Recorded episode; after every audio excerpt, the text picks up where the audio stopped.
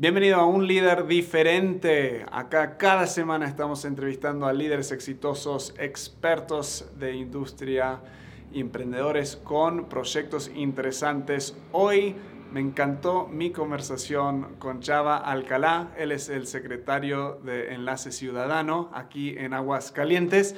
No nos conocíamos bien antes. Eh, tenemos amigos en común y cuando nos sentamos hablamos una hora entera Posiblemente demasiado, pero creo que te va a encantar porque nos deja tips, consejos muy, muy prácticos. Él hace 13 años que está metido en todo el tema político, pero desde los 8 años empieza a trabajar, pidiéndole a su abuelo, a su papá de ir a la fábrica y ya empezando a hacer cosas. Nos habla de diferentes proyectos que tuvo, algunos con éxito, algunos fracasando.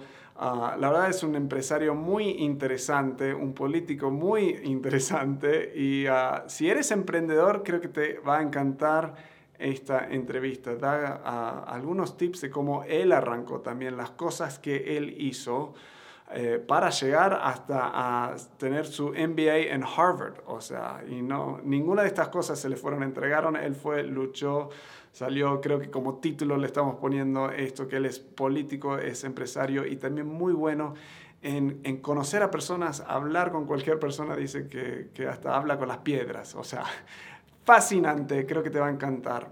Aquí te dejo con mi entrevista con Chava. Chava, gracias por estar con nosotros hoy. Un gusto. hace tiempo que venimos, tenemos amigos eh, uruguayos en común y hace tiempo que venimos.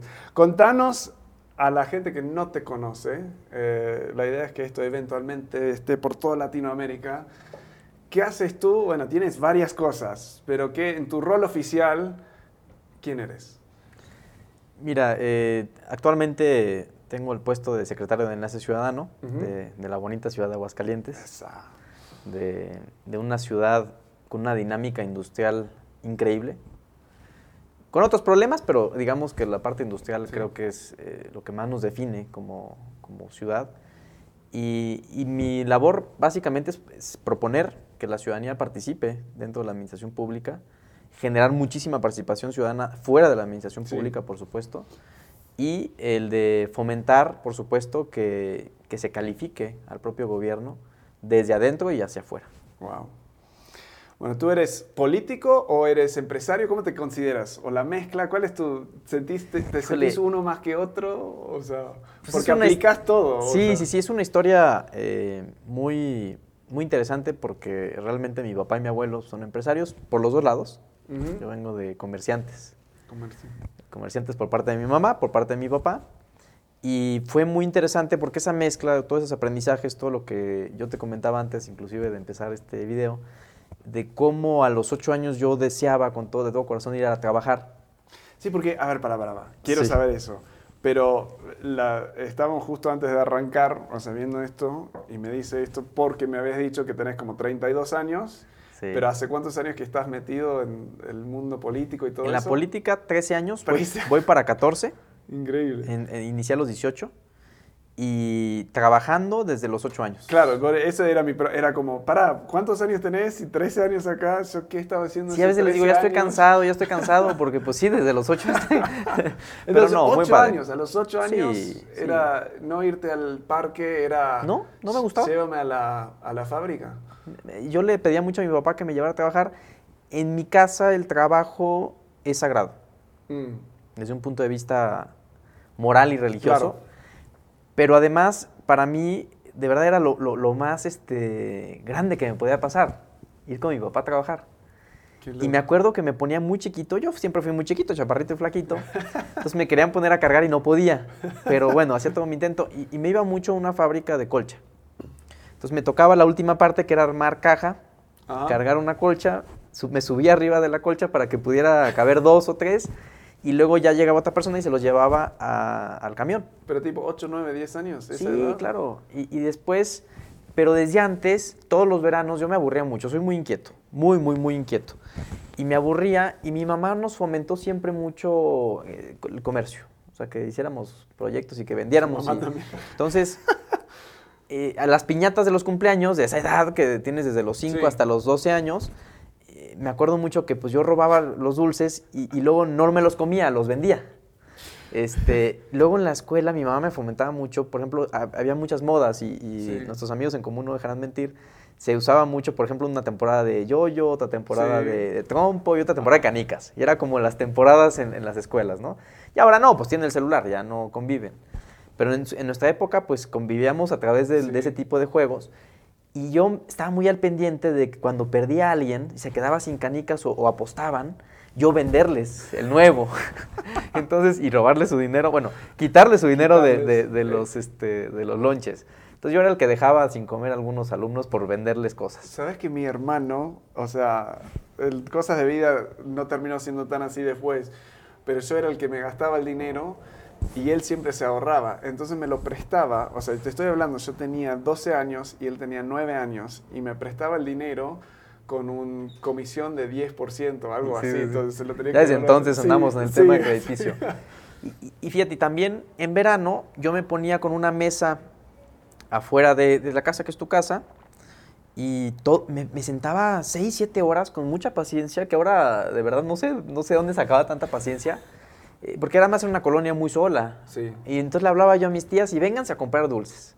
Entonces yo compraba barato, vendía caro, allá afuera de la casa, este, y lo que ahí sí había un conflicto, un problema que nadie me enseñó. Como mi mamá me compraba los dulces, yo pensaba que la utilidad era el total de la venta. Entonces hubo una enseñanza pendiente que entendí ya después, que las cosas cuestan y que solo nos llevamos un cachito. Y luego ya más grande entendí que el gobierno quitó otro cachito. Este, pero ese no critico porque yo estoy ahí. Increíble. ¿Cuándo empezaste entonces? Bueno, antes, ¿conoces a Gary, el, Gary Vaynerchuk, el, el, influencer o algo así? porque tu historia es muy parecida en algunas cosas.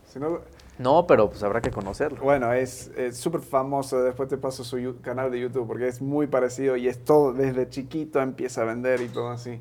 Yo desde chiquito era, quería ser empresario, o sea, cuando me dicen en Halloween a los seis años de qué quieres ir, yo dije businessman pero después me perdí unos 20 años entre medio hasta lograrlo. ¿Cuándo empezaste en política? ¿Cuándo empezaste? O sea, ¿por qué y, cuándo? ¿Qué fue lo que te, te, tiró para ahí? Híjole, eh, lo que pasa es que yo creo que las personas somos dualidades. Tenemos lo bueno y lo malo, y yo sí creo en la luz y en la oscuridad, ¿no? Y, y en ese sentido creo que en su momento yo de verdad ansiaba ser empresario porque yo veía a mi abuelito, a mi papá, a, toda mi familia, y pues gente muy exitosa, muy chambeadores todos. Entonces, pero había otra parte como muy diferente, mm. que era cuando mi mamá me llevaba a los asilos a llevar dulces, ella les hacía unos bolos y luego les juntaba ropa y lo llevaba, y siempre nos llevaba a mí y a mi hermano. Después ya nació mi hermana, pero bueno, convivimos siete años solo mi hermano y yo. Y desde chiquito nos llevaba y me generaba muchísimo como amor, ternura, lo que hacía mi mamá con esas personas, con los viejitos y con los, este, los niños que, no tenían papás. Y, era como un tema que de verdad me impactó mucho. Mm. Después vino algo que reforzó este impacto que tuvo mi mamá en mi vida, que fue en la escuela tuvimos unas clases de participación social donde también nos llevaban asilos y, híjole, y se fue reforzando a la, par del tema de querer ser empresario y que tengo habilidades muy claras de, venta. Pero eh, también había una parte como de, de, de, mucha necesidad de compartir lo que habíamos, yo tenía con otras personas y, bueno, pues a los 18 años entendí que una de las maneras de lograr esto, pues era a través obviamente de la política. ¿Por qué? Porque yo escuchaba a mi abuelo, a mi papá, a, mucha gente alrededor de nosotros que decía es que el gobierno no hace lo suficiente, es que hay fallas, la típica crítica en el empresariado, ¿no?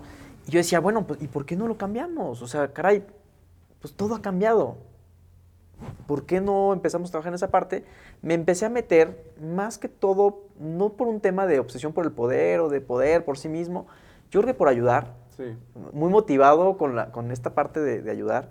Y es real. O sea, yo les digo, a ver, no lo dicen los políticos en campaña, pero no, lo mío sí fue real. Pues nace por mi mamá. Sí, pero ¿cuántos años tenías cuando 18 años. Ni de broma uno está maleado, la verdad. Y menos en aquellas épocas. Sí, no, estás, no entras a política de 18 años motivado por dinero, poder, porque no era necesario, ¿sabes? Yo en mi casa tenía este, muchas cosas, somos privilegiados eh, y no, no teníamos todo, pero teníamos lo que necesitábamos para vivir. Entonces no era como una necesidad así fuerte de poder por poder, sino realmente entré muy motivado por ello Claro, en el camino te vas encontrando eh, temas que no te gustan, que crees que se pueden cambiar. Yo estoy convencido que se puede cambiar, convencido y lo he hecho durante 13 años. Y, sigo creyendo que a través de la política y del servicio público se pueden cambiar las vidas de muchas personas, pero tienes que ser muy duro, tienes que ser muy disciplinado y tienes que ser muy emprendedor. Sí, increíble. Em, entonces, ¿cómo arrancas? O sea, sí, ¿por dónde arrancas? en una campaña que parece imposible. Eh, yo conozco al quien hoy es gobernador, a Martín Orozco. Sí.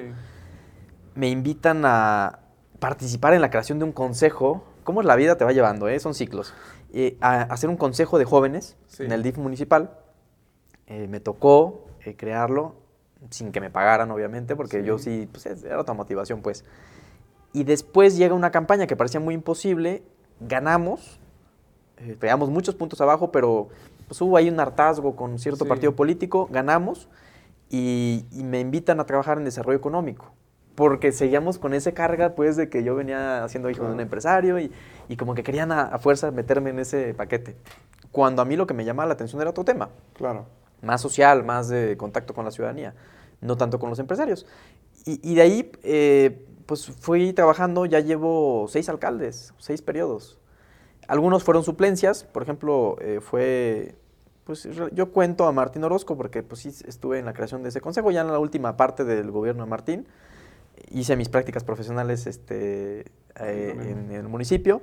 Luego fue Gabriel Arellano como alcalde, Adrián Ventura como alcalde, Lorena Martínez como alcaldesa, Toño Martín del Campo como alcalde, que ahí ya me nombran titular del área que yo quería, que era el Observatorio Ciudadano, ahora Enlace Ciudadano, y con eh, la presidenta Tere Jiménez, con quien ahorita estamos en un segundo periodo. Entonces pues, serían siete periodos, por lo visto. Wow. Constitucionales. Claro. ¿Qué es lo que más te gusta de, todo este mundo político y qué es lo que más te frustra del mundo político? Híjole. A nivel vos... Súper personal. sí, sí, sí, Yo, me llena muchísimo los jóvenes cuando visito las universidades y los centros de estudio, las prepas, cuando puedo compartir mi historia, porque es una historia, pues de verdad, eh, muy común. O sea, no, yo no vengo de ninguna familia de políticos, ni me ascendieron este, como el Rey León, ¿no? Ahí delante de todos los políticos. Este, no, pues realmente fue un, trabajo y, llegué sin recomendaciones. Este, me hice un espacio en la política. A veces me dicen, eres muy duro o eres muy peleonero. Le digo, no, lo que pasa es que cuando no tienes nada en, en, algo, porque yo tenía, pues a lo mejor todo para ser un empresario, ¿verdad? Pero en la política yo no tenía nada. Claro. Entonces, cuando llegas y no tienes nada, pues te haces muy duro y, tienes que ser muy eh, seguro de lo que quieres y de dónde quieres llegar y cómo quieres llegar. Y a veces eso nos convierte a lo mejor un poquito en, frívolos, ¿no? Sí. Pero no es una frivolidad por serla, sino es una frivolidad eh, porque sabes perfectamente lo que quieres. Yo desde que entré el primer día a gobierno, que me dio mi primer puesto, dije, yo quiero el puesto donde estoy ahorita. Ah, okay. Por supuesto. Claro. Quiero ese puesto y claro que te lo digo y se lo digo a, todos los que me conocen, yo claro que quiero ser alcalde un día de Aguascalientes. ¿Cuándo? Yo creo que la, vida te va marcando tiempos. Sí. Eh, yo creo que no es mi momento ni ahorita ni en un futuro próximo, pero en algún momento de mi vida quiero ser alcalde y por supuesto que me he preparado para hacerlo. Sí. Pero entonces fui generando un plan de vida desde mis estudios, cambié de carrera para poder estar en... Sí, ¿en qué carrera estabas? Yo administración de empresas y me cambié a derecho a Derecho y luego hiciste tu MBA. Un MBA, eh, que es una maestría en Administración, con la intención de, híjole, yo creo que el gobierno le hace falta, y una de las cosas que me frustran, y volvemos al tema de, del MBA un poquito más adelante, es el tema administrativo. Me parece que hay error en cómo se administra el gobierno. Sí. ¿Por qué? Porque la empresa tiene que ser eficiente. Ajá. Y tiene que hacer más con menos. Sí. Y el gobierno tiene que hacer, o tiende a hacer menos con más. Eso me conflictuaba, me frustra. Acá, estos, o sea, todos los gobiernos que leo e investigo parece igual, o sea, es muy parecido. Uno de los grandes errores de, de los gobiernos en América, no solo en Latinoamérica, creo que en toda América, todo el continente americano, es justamente la falta de eficiencia en el uso de los recursos públicos. Yo les digo, a ver, si yo hoy, si tú me preguntas una pregunta así como futuro, a futuro, ¿qué harías si fueras alcalde? híjole, yo lo primero que haría sería desaparecer muchísimas áreas. Y mejor empoderaría a los ciudadanos a que desde afuera, como en su momento fue el Teletón, el CRIT. A ver, el tema que hace el CRIT es una labor que el gobierno debería de hacer. Punto. Es un tema de salud pública. Atención a la gente con discapacidad. Pero seamos honestos, lo hace muchísimo mejor el Teletón, claro. que es una iniciativa ciudadana y de los y de que se mantiene con aportación ciudadana, lo hace mejor la, la, iniciativa ciudadana que si lo hiciera el gobierno. Sí. Entonces, yo creo que a futuro, si hablamos de 100 años, que no nos va a tocar ni a ti ni a mí, le va a tocar a próximas generaciones, yo creo que el gobierno tiene que gestionar ciertos temas muy particulares, finanzas públicas, servicios públicos y otros otras cosas como el tema de desarrollo social, desarrollo económico, eh, cultura, lo deben de hacer desde afuera los ciudadanos, con recursos de los propios ciudadanos, porque al fin y al cabo es un beneficio propio. Es decir, si tú quieres una sociedad, si tú vives en Aguascalientes y quieres una sociedad culta, educada y, este, con desarrollo económico, te conviene a ti y tus propios recursos pueden aportar eso y tú puedes aportar, pero además generas una dinámica súper importante de colaboración en la sociedad que no existe y que nos va a tomar, mi estimado, muchos, muchos años nos va a superar a nosotros, nos vamos a morir y apenas vamos a ver los las pequeñas ramitas de un proyecto generacional, que creo que lo tenemos muy claro todos, eh, de cómo queremos ver al mundo en los próximos 100, 200 años. ¿No te frustra lo lento que es no. generar cambio? No. ¿No? ¿Por qué no? O sea, a mí me... o sea, parece que eres una persona, o sea, movida, haciendo cosas. Vivo a 200 por hora. Sí, ahora quiero hacerte más preguntas de los Airbnbs y todo eso, pero em, ¿no te frustra lo lento que es cambio? ¿Por qué no te frustra? Porque si, si lo mido desde mi perspectiva personal de vida, pues yo soy una persona que va a vivir a lo máximo con mucha ayuda de, la ciencia, 80 años. Sí.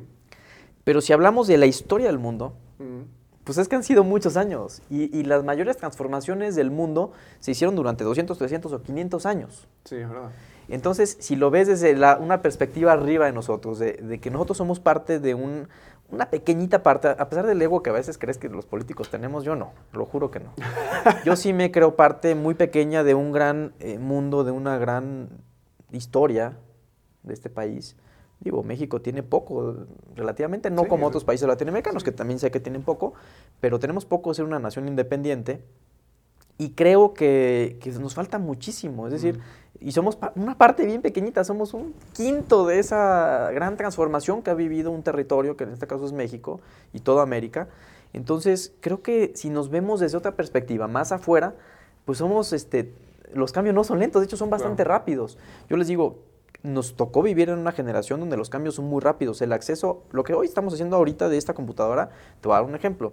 En 1969, cuando el, hombre llegó a la Luna, o con los primeros intentos de llegar a la Luna, un científico de la NASA hubiera soñado con tener esta computadora. Ah, sí, hubiera soñado con tener el, el iPhone. El celular, sí. Y tiene más tecnología. Tu iPhone, que te costó, vamos por un ejemplo, 15 mil pesos. Más tecnología que los que se gastó la NASA en 15 años de presupuesto de billones de dólares. Sí. ¿Sí? Y ni siquiera alcanzaba a tener el 80%, 90% de la tecnología que tú hoy tienes en tu celular. Entonces, sí hemos avanzado muchísimo. Si lo ves desde esa perspectiva. Ahora te pregunto, porque estoy completamente de acuerdo, pero siento que tú hizo, por nuestra edad, porque somos, llevamos como cuatro años nada más. Sí. Somos, eh, si ves, o sea, se habla tanto de millennials, ¿no? tenemos millennials. Y nosotros técnicamente somos millennials los viejitos, o sea, los más... sí, ya hay unos nuevos. Claro, ya hay los, más chavitos. Em, pero lo estereotípico, y lo veo de millennials, es como estamos todos, y yo me incluyo, acostumbrados a tener todo rápido. O sea, cuando teníamos a Juan Camilo acá, hizo eso, o sea, googleó una cosa ahí mismo hablándole a, Siri. Entonces, es como instantáneo, instantáneo no hemos como desarrollado el músculo de la paciencia, digamos. Totalmente. Entonces, suena como que tú sí lo has desarrollado un poco más. Mi pregunta es, para milenios que estén escuchando y las otras generaciones que vienen, que aún más, ¿qué tan importante es la paciencia y cómo lo pueden desarrollar o cómo deberían ver? ¿Qué paradigma deberíamos tener viendo cosas políticas y viendo cosas también de, emprendedores, emprendedores y todo eso? Yo creo que la paciencia debe ser, es una, es una cualidad súper necesaria de un emprendedor. Acabo de ver justamente la película de Edison con Westinghouse, eh, esa pelea por el tema de, la iluminación y de las patentes y toda esta parte, y te das cuenta de un Westinghouse que tenía, eh, no sé, 60 años cuando se volvió eh, o sea, el, papel realmente importante de su vida, ¿no? Y luego ves a un Edison que le tomó, creo que 10.000, si no mal recuerdo, dice la historia, 10.000 intentos para llegar al foco, o al filamento adecuado para prender un foco. Pero, eh, digo, para que me entiendan los que nos escuchan hoy, pero encima de todo, cuando llega ese 10.000, el producto no era bueno. Entonces, cuando crees que ya lo has logrado, este, llega algo que te dice que no.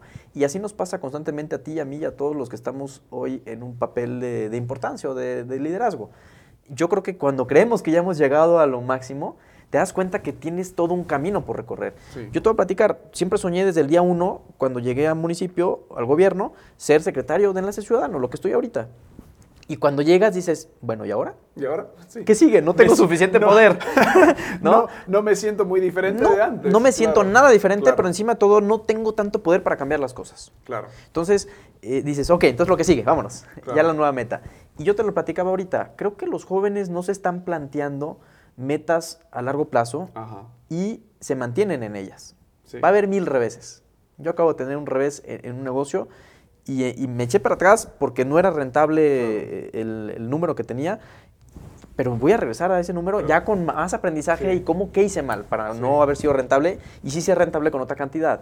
Entonces, yo creo que súper importante, más allá de la paciencia, es esta parte, este análisis de, no solo ver tu vida como lo único que existe o, tu planeta o tu mundo, ¿no? Tienes que ver arriba y, y, darte cuenta que eres parte de una maquinaria mucho más grande. Yo se los digo que este, somos como un reloj. La sociedad funciona como un reloj. Si alguien no hace lo que le toca, hay un, hay un problema y se empieza a retrasar el reloj o la máquina no sirve. Entonces, yo creo que todos somos importantes, yo creo que todos tienen un papel, hay que aceptarlo, asumirlo, respetarlo. Si yo no respeto mi posición como político o como servidor público, imagínate qué va a pasar en un futuro pues vamos a tener los errores que se han cometido durante la vida. Pero tampoco puedo escudarme en que la política funciona de una forma o que el sistema es de una forma para continuar haciendo lo mismo. Entonces a mí me dicen, y, de verdad yo he estado a lo mejor en, un lugar donde constantemente me quieren fuera ¿no? de la política. Por, porque soy muy transparente, porque no les gusta cómo digo las cosas, porque eh, eh, no me gusta la gente incompetente, me molesta. Entonces, yo les digo, bueno, eh, si no lo hago yo, ¿quién lo va a hacer? Claro. Y ok, me voy. Le cedo mi lugar. Para que hagan lo que quieran los políticos, los corruptos. Y si me voy, ¿quién va a llegar? Es mi responsabilidad, porque a mí me puso la vida ahí.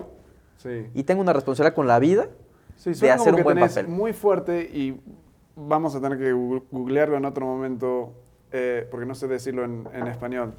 Em, hay el concepto del external, externo, locus of control, locus, no sé cómo decirlo, eh, or internal locus of control. El externo es, es uh, bueno, las cosas son así, no me dan un préstamo, no puedo esto, y la mayoría No lo puedes controlar. Claro, lo, que hagas no lo va a cambiar. Pero todo el mundo generalmente pone la excusa, bueno, es que no puedo, es que esto, lo otro. Y el internal locus of control es que casi no permitís que nada de afuera te mueva. Te, mueva. O sea, yo puedo. Claro, a ver, te va a desanimar, mi estimado. Claro. A ver, hay, días que sí te sientes peor que otros. Ah, totalmente. Y hay días que no quieres hablar con nadie, ¿no? Y yo llego a mi oficina y, me empiezan a. Ay, no, no, espérame. Quiero estar bien conmigo mismo. Yo creo que el papel de, un líder, y hay que asumirlo, es difícil. O sea, yo les decía, una, una persona grande, una persona que es grande, me refiero a tamaño de influencia, tiene grandes efectos también. Sí. Lo hablábamos, los claroscuros que yo te platicaba. Para bien y para mal, o sea, los buenos y los malos. Y, yo creo que si no, si no entendemos que, que va a ser difícil, a ver, estamos, o sea, llegar lejos va a ser difícil. Si tú vas a caminar de aquí a la puerta, pues va a ser fácil, nada más vamos a brincar cables y cámaras y computadoras. Pero si quieres llegar a dos kilómetros adelante, pues te vas a encontrar con más gente, te vas a encontrar con un camión, con un auto y tienes que sortearlo y tienes que echarle más energía de tu cuerpo para llegar ahí. Entonces, a ver, el que quiera llegar lejos le va a costar trabajo. Y va a fracasar. Y va a fracasar 10 mil veces, según Edison, ¿no? yo, eh, no lo inventé, lo he escuchado en varias cosas, pero si no estás fracasando, no estás avanzando. Punto. Claro, y bueno, yo también les digo, porque luego me decía una persona, oye, pero no he fracasado, ¿y, cuándo me va a llegar? No, pues pídele a Dios que no. Qué chido, ¿no? pero bueno, eh, el, tema es no frustrarse. Sí. El tema es no frustrarse. Sí creo, y lo digo como servidor público, que el gobierno no estamos haciendo lo suficiente para generar un sistema que permita a las personas tener éxito.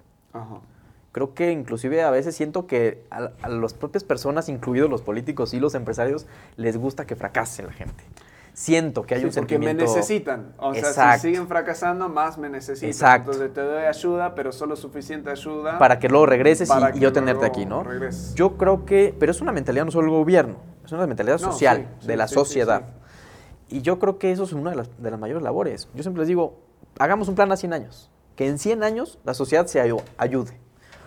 Hoy justamente en la mañana vi algo súper interesante.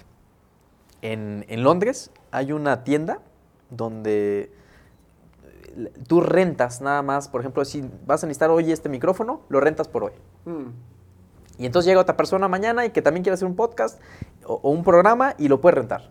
Y empieza a generar un sentimiento de colaboración donde lo tuyo puede ser otras personas y además obtienes un beneficio por ello. Si tú invertiste en una computadora y la puedes rentar o la puedes prestar, pues la prestas, claro, por una módica cantidad, ¿verdad? Entonces yo creo que el futuro de, y, luego nos podemos ir a temas como el propio Uber, que hoy está permitiendo que la gente tenga vehículo para su uso personal y además generar un ingreso. Eh, hoy también tenemos el tema de Airbnb, que en otros países y en algunos casos en México está permitiendo que la gente compre una vivienda, arrende un cuarto y quien no tenía acceso a, una vivienda hoy, hoy, lo pueda tener. Entonces hay soluciones muy claras hacia todos los problemas que nos hemos planteado. Y ahora no sé si acá en México, en Uruguay por lo menos, el, no me acuerdo si gobierno, no me acuerdo quién, pero estaba intentando poner un montón de trabas para que no entre Uber. O sea, ¿ha pasado es eso normal, en México? Es normal, sí, claro. A ver, pero es normal. Yo creo que eh, más allá del gobierno es una resistencia al cambio. Sí. Y, como los cambios han dado muy rápidos, yo de verdad me encantaría hablar con, que tuviéramos aquí un científico de la NASA de los 60, 70, porque nos diría, están locos. ¿De qué hablan? Pues si vamos a llevar a un hombre a la luna, tiene que ir seguro, nos tiene que llevar 15 años de investigación. Yo creo que hoy con la tecnología que tenemos podemos llevar a quien queramos a la luna. y podemos, este, por supuesto, por ejemplo, Bill Gates se lo propuso eh, acabar con, ciertas enfermedades en, el mundo. Y lo está haciendo. Lo está haciendo. Y, se comprometió también a cambiar el excusado, que por cierto tiene años que no se cambia. Entonces, yo creo que nos tenemos que eh, plantear necesariamente dos temas súper importantes. El primero es qué significa la riqueza y cómo gestionar la riqueza.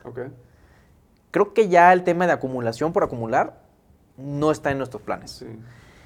Y Bill Gates justamente y este chavo de Facebook y varios empresarios así reconocidos, porque los chavos seguramente los conocen, ya están planteando el decir, bueno, dono el 90% de mi fortuna para solucionar problemas mundiales. Es decir, disfruté muchísimo el camino de llegar a los 80 años con millones y billones de dólares, pero al final es un dinero del mundo. Y hay que solucionar problemas. Y hay que devolverlo.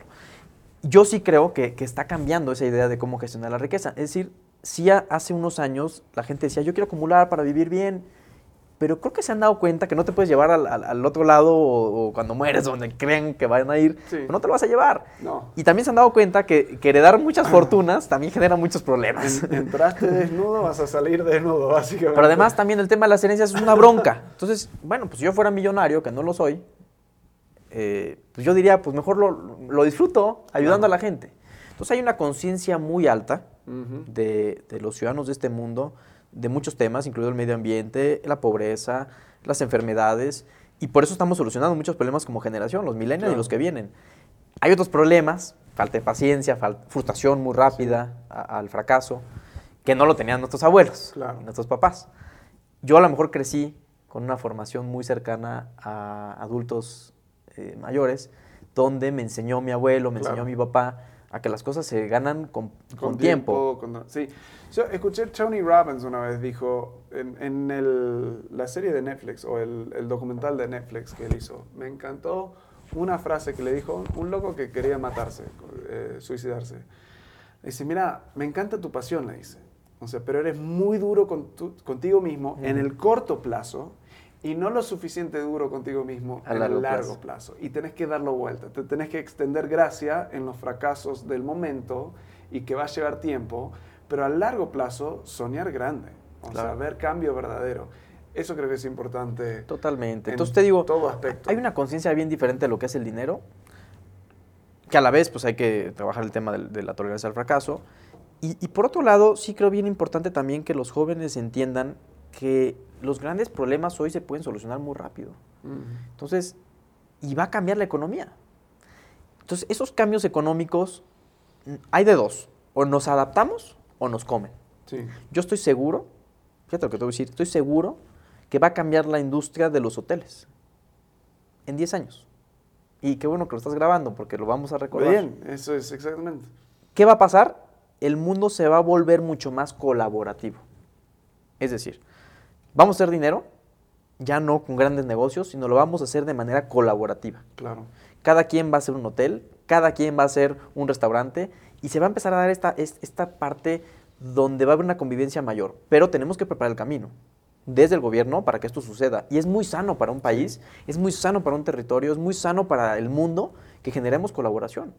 Ahora, hablando de eso, sé que tú a nivel de gobierno y eso tenés una pasión de, ah, estamos hablando de todas las cosas de préstamos y dinero y eso. Antes de meternos demasiado en eso, o sea, porque hablabas de que es muy difícil para un chavo joven conseguir un inversionista, un préstamo, porque los intereses son altísimos. Sí, muy.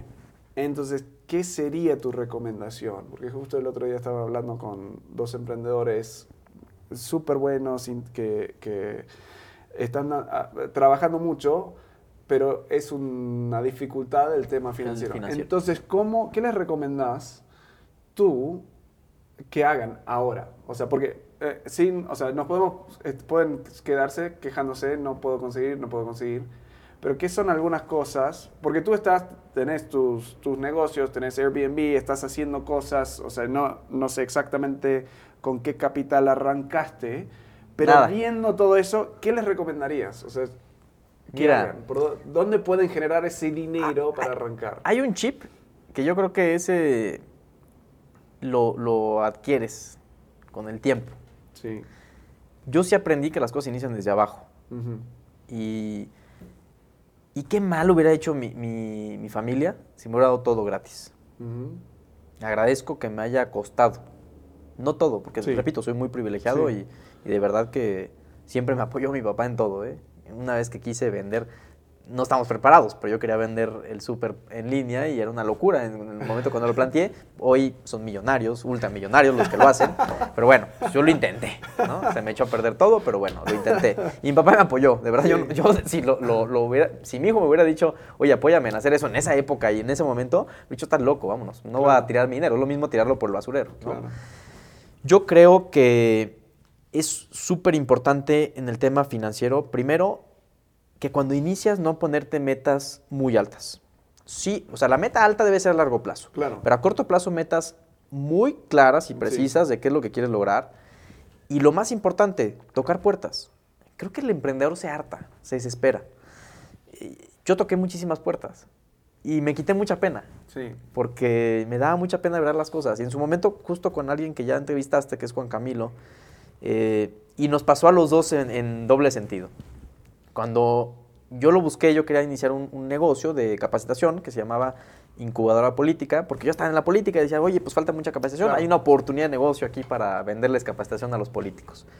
Y fui con Juan Camilo y le dije, a ver, si yo lo pienso como un emprendedor, diría, quiero mi escuela, quiero, pues así como el del Bosques, ¿no? Eh, este, Ricardo, tener mi instalación y con paneles solares y con mi logotipo padrísimo 50 mil bancas. No, no, bueno, un Harvard, ¿no? En Aguascalientes. Sí. Pues porque eso es lo que quieres para tu proyecto. Pero entonces yo dije, no, no, no, a ver, si no tengo ni para un banco, pues mejor busco alianzas. Claro. Entonces fui con Juan Camilo y le dije, Juan Camilo, quiero que me ayudes. Yo quiero dar cursos, ya tengo los expositores que gratis me van a dar las clases, porque me los hice amigos. ¿sí? Y, siempre por amistad la gente acaba ayudándote. Entonces yo lo, primero que les puedo decir es la amistad es muy valiosa cuando inicias un negocio. Segunda, busca aliados. Yo fui con Juan, Camilo y le dije, préstame un salón de clases. Préstamelo. Préstamelo y ¿qué pierdes, mi chavo? Te voy a dar un porcentaje de, los cursos. Entonces ya no tuve que invertir ni en salón, ni en estacionamiento, ni en tiendita, ni en cafetera, ni en pizarrón, nada. Me, me lo rentaron. Ahora, nada menso, yo no le dije que le rentaba, yo le dije que le daba por inscrito. Si inscribía 5 o 10, pues ya era, ya era diferente. Y después, eh, los mismos expositores, honrados de que yo los invitara a las clases, que, jugué un poquito ahí con la parte psicológica de mis expositores, hasta me donaban el material. Entonces, generé un proyecto que me dio en su momento pues, un ingreso extra, eh, muy importante, por cierto, en mi vida, eh, pues con alianzas y no requería un solo peso. Me dediqué a las ventas.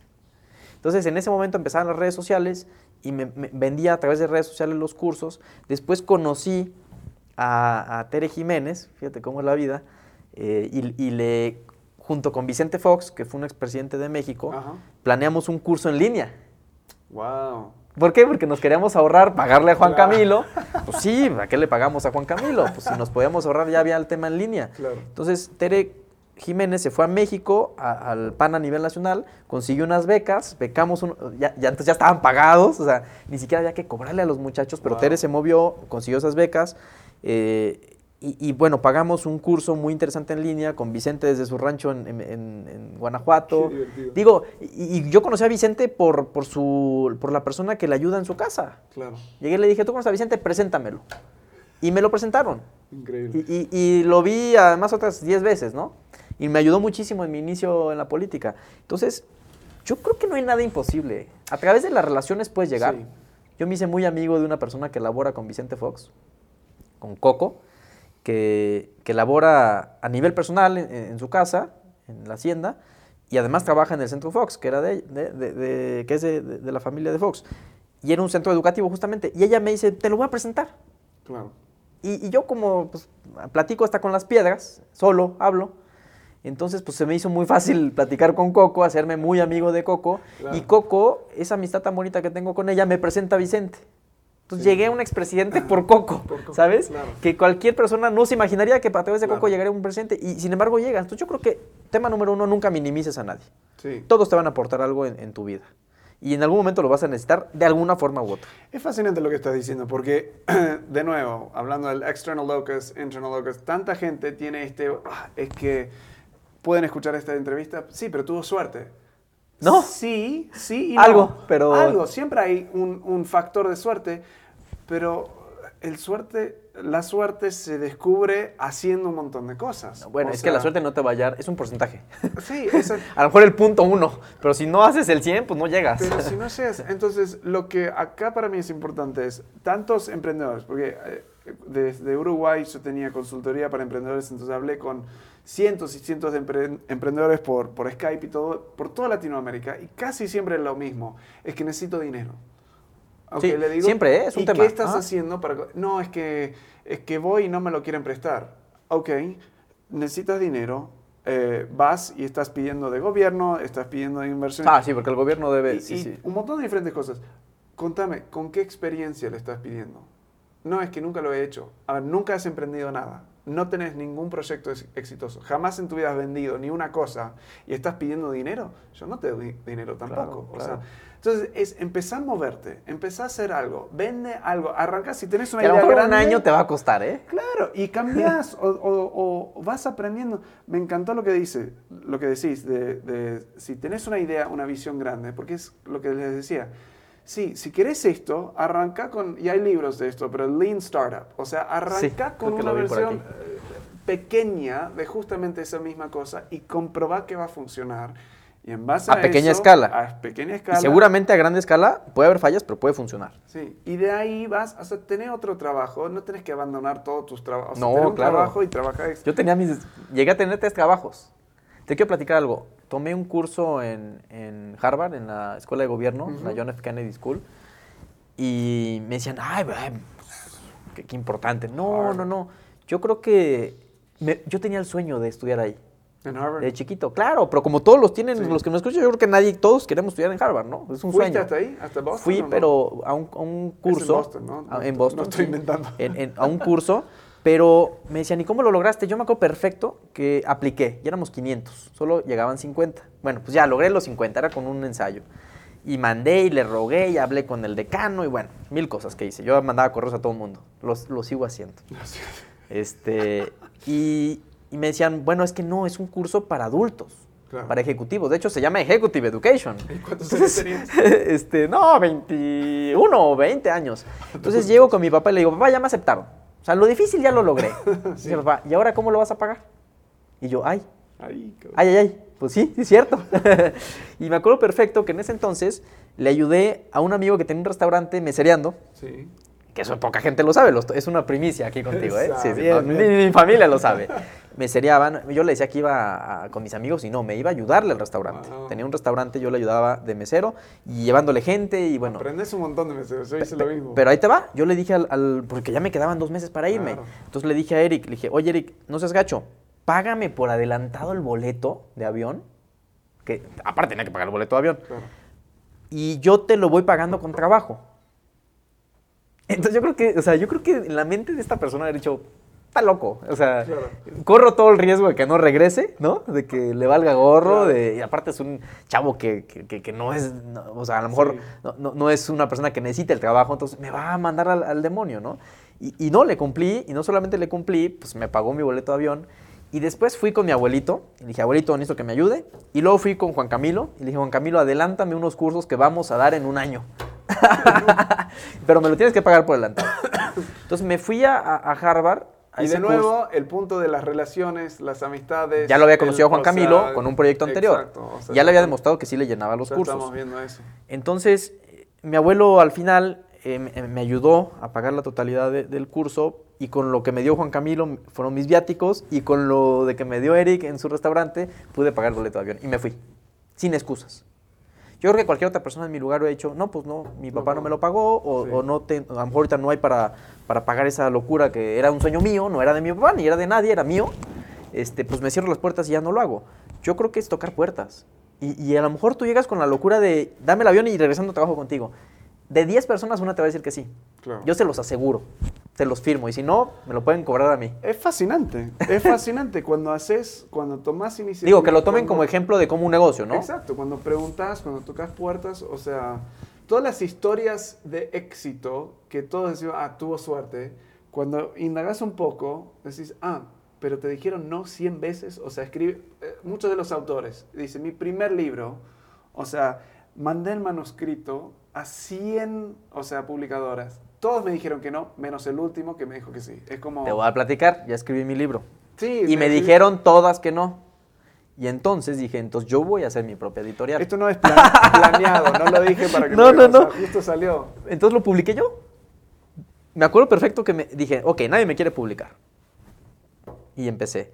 Tengo un amigo que es rector, que ya me ha ayudado en 80 mil locuras, que está igual de loco que yo probablemente, o más. Entonces dije, perfecto. Eh, él me va a dar el aval, ¿no? Como universidad. Me va a hacer la edición y toda esta parte que es muy costosa, por cierto. Y la impresión, nadie me quiere imprimir. Entonces me acuerdo perfecto que puse Google, el, señor Google, y le puse, cuando, no te, cuando ninguna editorial me quiere imprimir. Y ¡pum! Hay un, hay un negocio en México que se dedica a imprimir a todos los que no les quiere agarrar las editoriales. Eso ya me impresiona abajo, abajo eh, Ahora, ¿cómo te sentiste? Porque esto es importante. ¿Cómo tratas con lo, oscuro, lo negativo, lo difícil? La, es, ¿Te tira muy abajo? Hay personas que le tiran muy abajo, hay otros que es como echarle leña, es más fuego todavía. ¿Tú cómo o sea, porque había, hablamos, justo antes mencionabas, hay días que llegas y estás como, ah, no me hablen. ¿Cómo tratas con las y qué recomendas acerca de qué hacer con Ha habido momentos muy oscuros, por supuesto. Em, yo creo que tienen que ver más con cuando la gente abusa de la confianza de uno. Me ha pasado, me ha pasado. He perdido mucho dinero confiando en la gente. Porque yo parto de la premisa de que todo el mundo es bueno. En algunos casos ganas mucho, en algunos confías y en otros pierdes. Y cuando he perdido lo que hago es no pensar. Yo creo que el dinero... qué significa no pensar? No pensarlo. No, Olvidarlo. No, como masticarlo y no, ¿para qué? ahí con el rencor ¿Para qué? De todos. O sea, ¿para qué? Si tú me defraudaste, ¿para qué lo pienso? ¿Para qué le doy más vueltas si tú tienes tus propios demonios, tus propios ángeles? Y, seguramente eso fue algo muy feo tuyo. Pues tú tendrás el problema de resolverlo con tu propia mente. Es importante porque no dejas que te siguen. No, porque te consume. Claro. Cuando tú fracasas por, por un abuso de confianza o por un problema, que regularmente es así, tú lo único, lo, lo que haces es justamente darle tantas vueltas que te consume y se vuelve un problema tuyo. Si algo yo aprendí en la vida, a golpes, es que lo que no me sirve se tiene que ir. Lo que no me aporta, se tiene que ir. Y lo que no me gusta, se tiene que ir. Claro, a veces hay que soportar por trabajo, por, eh, por un bien mayor, cosas malas. Pero no estás obligado a quedarte donde no te quieren. Y aplica para todo, ¿eh? Relaciones, negocios, eh, en todo. Yo creo que puedes tolerar puedes navegar por, aguas sin, yo les digo, cuando eres pescador, pues cuando ves aguas muy calmadas y no hay nada para pescar, pues tienes que esperar a encontrar algo bueno y, llevarla. Entonces, yo creo que el, pescador no va a poner una red donde no hay pescados porque es una pérdida de tiempo. Yo cuando veo una persona que no me aporta nada, pues no le pongo mi red porque no voy a agarrar nada, claro. ¿no? Pero cuando veo a alguien interesante digo, este es para acá. Claro. Yo, por ejemplo, con Juan Camilo y con muchas amistades que tengo, eh, incluido mi abuelito y mi papá, yo trato de agarrarles todo lo que pueda. Y lo poco o mucho tiempo que me dedican es pregunta tras pregunta tras pregunta y todo me lo llevo como filosofía de vida. Entonces, yo, lo que te puedo decir es, el, fracaso o lo oscuro es lo que te permite ver la luz, compararla. Sí. Que a veces no valoramos la luz porque no tenemos un, este, una comparativa. Yo creo que el tocar fondo también te lleva a lugares muy fregones, muy padres.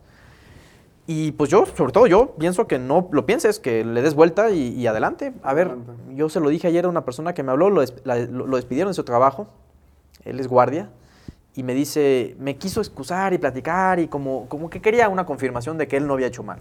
Le dije, no, no soy nadie para confirmarte si hiciste bien o mal, eso todo, solo tú lo sabes y la persona que te quitó el trabajo. Lo único que te puedo decir es que lees para adelante. O sea, no lo pienses, no me hables y lo cuentes porque lo estás reforzando en tu cabeza. Y entonces si hay una pequeña debilidad en una persona, lo estás reforzando. Sí, la única forma que, la única vez que tiene sentido pensar en algo es meditar en lo que tú hiciste, podrías haber hecho diferente, cambiar, cambiarlo, pero no para hacerte daño. Sí. O sea, nosotros hacemos con mi esposa a veces hacemos con, aconsejamos o hacemos consultoría con parejas, digamos. Si yo le estoy hablando con un, con un hombre, aun si la mujer, aun si yo creo que la mujer tiene el 90% de la culpa del argumento, le voy a hablar a él de su 10%, porque es la única cosa sobre lo cual él tiene control. Y lo demás, ¿qué tiene? Podemos quejarnos todo el Y ese 10% puede causar un gran problema, ¿eh? Exacto. Claro. Sí, yo creo que es el, nada más es darle la vuelta al fracaso. El fracaso es divertido también. Ya cuando lo ves después, ¿verdad? Al principio parece que te está ahogando el vaso de agua. Pero yo creo que ahí es el momento más importante eh, donde uno aprende eh, o obtiene las mayores lecciones de su vida. Sí. Y también, o sea, sumo eso, tú tienes 32 o 36, pensando en todos los fracasos que hemos tenido. Ah, yo ya hice todos los de una vida. O sea, a los 23, pero a los 23 sentíamos que ya éramos grandes, que ya y un fracaso te iba a definir. Ahora miras atrás y es como, me sigo sintiendo ahorita no me joven. Claro, entonces yo a, a, los chavos el otro día, a ver, ¿cuántos años tienen? 23. Entonces no importa, hagan todo lo que, regalen cosas, háganlo gratis, muévense. Van a darse cuenta que tienen 25 o con éxito o fracaso, pero tienen 25 nada más. Pueden arrancar, pueden conseguir, pueden arrancar otra carrera todavía. O sea, si tenés 50, bueno, ahí lo vas ya estás un poquito un poco más, o sea, porque, y ni así. Claro, no, honestamente. Eh, este Ray Kroc, creo que a los 56 o 50, ah, pegando a los 60, se hizo el hombre más rico del mundo. Y, hubo una oportunidad. Pero siempre fue un hombre trabajador, era un vendedor, iba puerta por puerta, no se dejó vencer. Entonces yo, creo que ese es el, mensaje, ¿no? El, no dejarse vencer, el, que lo oscuro alimenta la luz y, entender que hay dualidad en, la vida, en todo, siempre. Hay luz y hay eh, oscuridad, eh, somos buenos y malos al mismo tiempo. Y a medida que nos aceptemos como personas con defectos y cualidades, vas a poder avanzar. Yo desde el inicio, desde los 18 años que entré a la política, dije, yo tengo cosas buenas y malas. Y entonces mis malas las tengo que controlar. Yo tengo un carácter, así como me ves de platicador, tengo un carácter muy, muy, muy duro. Soy muy duro. Y soy muy duro conmigo mismo y con la gente a veces. Y quiero que hagamos las cosas rápido. Y... Pero cuando ya los veo de, lejos o, me salgo un poquito del papel de jefe o de como me toca hacer a veces, eh, ya te vuelves un poquito más tolerante, entiendes el verdadero motivo también de estar en la vida, ¿no? Que también es un tema bien importante.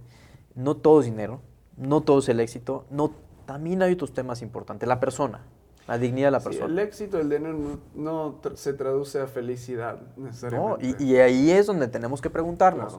Si ese proyecto te va a hacer feliz, pues métele con todo. Porque vienen cosas buenas, malas, y banca, y juego, y, ¿no? Este, temporada de pesca y no de pesca, viene, viene. Si no te hace feliz, ya valiste, porque lo vas a pasar muy mal. Sí. Eh, justamente ahorita tengo un amigo que anda en ese dilema. de si le gusta o no su trabajo, pues yo lo único que se lo dije es, escúchate. Sí, seguí buscando, intenta. Pero no puedes parar. No, sí. O sea, no puedes decir, ya, me siento aquí a, hacer un, yoga y, este, me voy a quedar en yoga un año, ¿no? A ver cuándo me llega una iluminación. No, no, no. Las oportunidades llegan trabajando. Llegan haciendo algo, moviéndote. Sí. Yo no he conocido a nadie que quieto haya conseguido algo. Sí, y, justo hablamos medio en broma de suerte. La suerte viene porque estás trabajando. O sea, nadie tuvo suerte sentado en la cama jugando videojuegos. No, para nada. O sea, entonces ¿Te puede llegar leyendo? ¿Te puede llegar en un café? Sí, eh, mis, mejores ideas, y lo debería hacer más, me nacen cuando estoy corriendo. Corriendo y escuchando un podcast o un, libro en audio y estoy ahí corriendo y o sea, tengo una nota. O manejando. En mi celular tengo una nota que cada vez que vuelvo de correr es mi. O sea, escribo, es uh, thoughts while running. Entonces, todos mis pensamientos mientras corro y a veces se traducen en, productos, en cosas, o sea, es. O en algo que te abrió la puerta por otra cosa. A mí me pasa mucho leyendo eh, y estando solo. Y justamente antier entonces, algo muy chistoso y espero que la persona que, nada, no creo que lo, que lo vea. Pero yo estaba solo leyendo el libro de Becoming de esta Michelle Obama y me encantó porque, bueno, es un libro que recomiendo mucho, sobre todo en el tema personal del enriquecimiento personal. Pero estaba una persona al lado, un arquitecto, y yo soy bien metiche, tengo un defecto. Muchos, pero uno de los más grandes es que soy muy metiche. Entonces, pues estaba leyendo y tengo esa capacidad de escuchar y leer al mismo tiempo. Entonces estaba escuchando al señor platicar unas historias increíbles. Era un señor de 82 años, porque le escuché su edad, Imagínate qué pendiente estaba de su plática. O sea, nunca le hablaste a él. No, no, no, yo estaba a un lado. Muchos metros de distancia, pero tengo muy buen oído. Me encanta. Y, estaba hablando de historias de la creación del Palacio de Hierro. El señor no era de aquí de Aguascalientes, estaba con su esposa, con sus hijas, platicándole historias de él. Y yo estaba, bueno, quería decirle, adópteme y por favor, platíqueme toda su vida a 15 días, ¿no? Y estaba platicando de cuando él trabajaba, de sus compañeros de, de escuela, que uno de ellos era Pedro Asper, luego fue secretario de de Hacienda con Salinas. Entonces imagínate, el señor estaba pues muy conectado, con muchas historias muy padres, él era arquitecto, es arquitecto. Y bueno, me estuve una hora, estaba entre Becoming, Michelle Obama y el señor, el arquitecto. Entonces, este, ya me sé su nombre, no lo puedo compartir porque me, sobrepasaría. Ah. Pero de verdad ya volteaba y decía unos chistes y me reía de los chistes junto con ellos. Entonces les cuento un chiste, ¿no? Y le dice, es que mi, me supe la historia de su mamá, tenemos que, tenemos que encontrarlo, o sea, no lo vamos a decir acá, pero tenemos que encontrarlo. No, ya sé quién es, ya sé quién es, no, ya sé quién es. Entrevistarlo pero es un tipazo el señor, un tipazo. Y, y, platicando chistes y todo, yo me reía de sus chistes. Entonces yo estaba con el libro y parecía que me reía de mi libro. Me está riendo el señor de sus chistes. Me sé la historia de su mamá, cómo se llamaba su mamá, que tenía pecas, todo me sé. Bueno, total, al final le digo al mesero, ven, ven, ven. Yo le pago la cuenta al señor porque qué delicia de café me acabo de echar. Claro. Entonces le, le pagué el café y luego le dije, pero por favor no digas nada. Entonces, eh, eh, cuando llegan y le dicen, la cuenta está pagada, el señor dice, es que ¿quién es? Se ponía a buscar y, se paró. Y yo leyendo era el, Yo creo que disfruté más la plática que ni sus hijas, ¿eh? de verdad, porque la estaba disfrutando de una manera impresionante. Me dio 80 mil consejos de vida en, una plática que ni siquiera era mía. Entonces, yo, creo que la moraleja de esto es... Escuchar a todos. No. Sí, no, a ver, estar pendiente. Tú no sabes, y bueno, yo creo en Dios. Hay gente que, que, no cree que en Buda, en quien crean, en lo que crean que hay arriba de nosotros, ¿no? Puede ser hasta tú mismo o, tu propia familia. Pero yo creo que hay algo arriba de nosotros que nos manda señales. Ajá. Y la vida es un conjunto de esas señales. Totalmente. Y, ya, está, ya tenemos algo como bien planeado para nosotros. Totalmente. Entonces, yo creo que yo tenía que estar en ese café, escuchando a ese señor, siendo un metiche como lo soy, y, y disfrutar de una charla tan padre y aprender lo que se pueda de él. Pero también tengo que estar al pendiente de lo que tú me puedas compartir, de lo que la gente que está aquí atrás nos pueda compartir, de lo que mi abuelito me pueda compartir, de lo que la señora de HB que en bolsa me pueda compartir. Por ejemplo, conozco la historia de uno de los de HB que trabajó este, en la Secretaría de Hacienda y el otro día me dio un consejo de Hacienda, porque él trabajó ahí y me dijo, mira, tu denuncia la tienes que hacer así. Ah. Pero platiqué con él. Sí, platicando. ¿Sí me entiendes? Platicando. Entonces, yo creo que es, mucha gente dice que es un defecto, que platico está con las piedras, yo no lo creo creo que, lo que me ha permitido ser quien soy hoy y estar aquí sentado contigo es a través de las relaciones, a través de escuchar a mucha gente y de ser parte de un mundo colaborativo. Yo sigo creyendo en que la colaboración es y va a ser la moneda de cambio en 100 años. Se nos fue el tiempo. Ya, acabamos. Estamos acá, pero lo que quiero saber. Si quieres una segunda parte, exacto, tenemos que hacer otra. Eh, Porque no hemos ni llegado a la parte de los negocios. Sí, ya sé. tenemos Airbnb, vamos a hacer otra sesión. Pero si quiere, personas quieren saber más de ti, o sea, ¿qué son tus links? ¿Qué, vamos incluyendo? ¿Dónde te Estoy en Instagram como arroba Alcalá Durán, que es mis, mis, apellidos. En Facebook como Chava Alcalá. Y encantado. A ver, encantado de quien me haga pregunta, quien me quiera invitar a un café y tenga algo que compartirme o que me pueda aportar algo o yo le pueda aportar, encantado. Está bien. Eh, a mí me encanta. De verdad, me gusta mucho. Soy un ser muy social. y yo también, y podremos estar creo que otra hora filmando, pero hagamos, vamos a aburrir. hagamos otra junta y Encantado. porque honestamente, y estoy muy agradecido, creo que los consejos a, nivel de emprendedores, a nivel de cosas, son muy prácticos. O sea, y, sí también eres un ejemplo de eso. O sea, sería fascinante. Pero, pero sí, de uno más del montón. Uno más, pero sí. Pero muy feliz.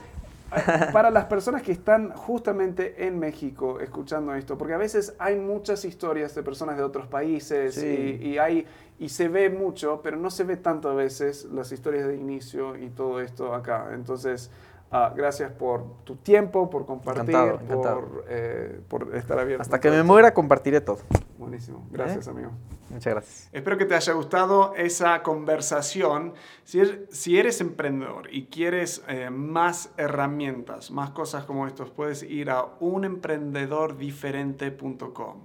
Ahí en unemprendedordiferente.com por ahora tenemos una, un plan de negocio en una hoja que puedes descargar es como un canvas, un lienzo donde puedes poner todas las partes esenciales de tu negocio. Es un ejercicio muy bueno para ayudarte a procesar tu idea y bajarlo a tierra.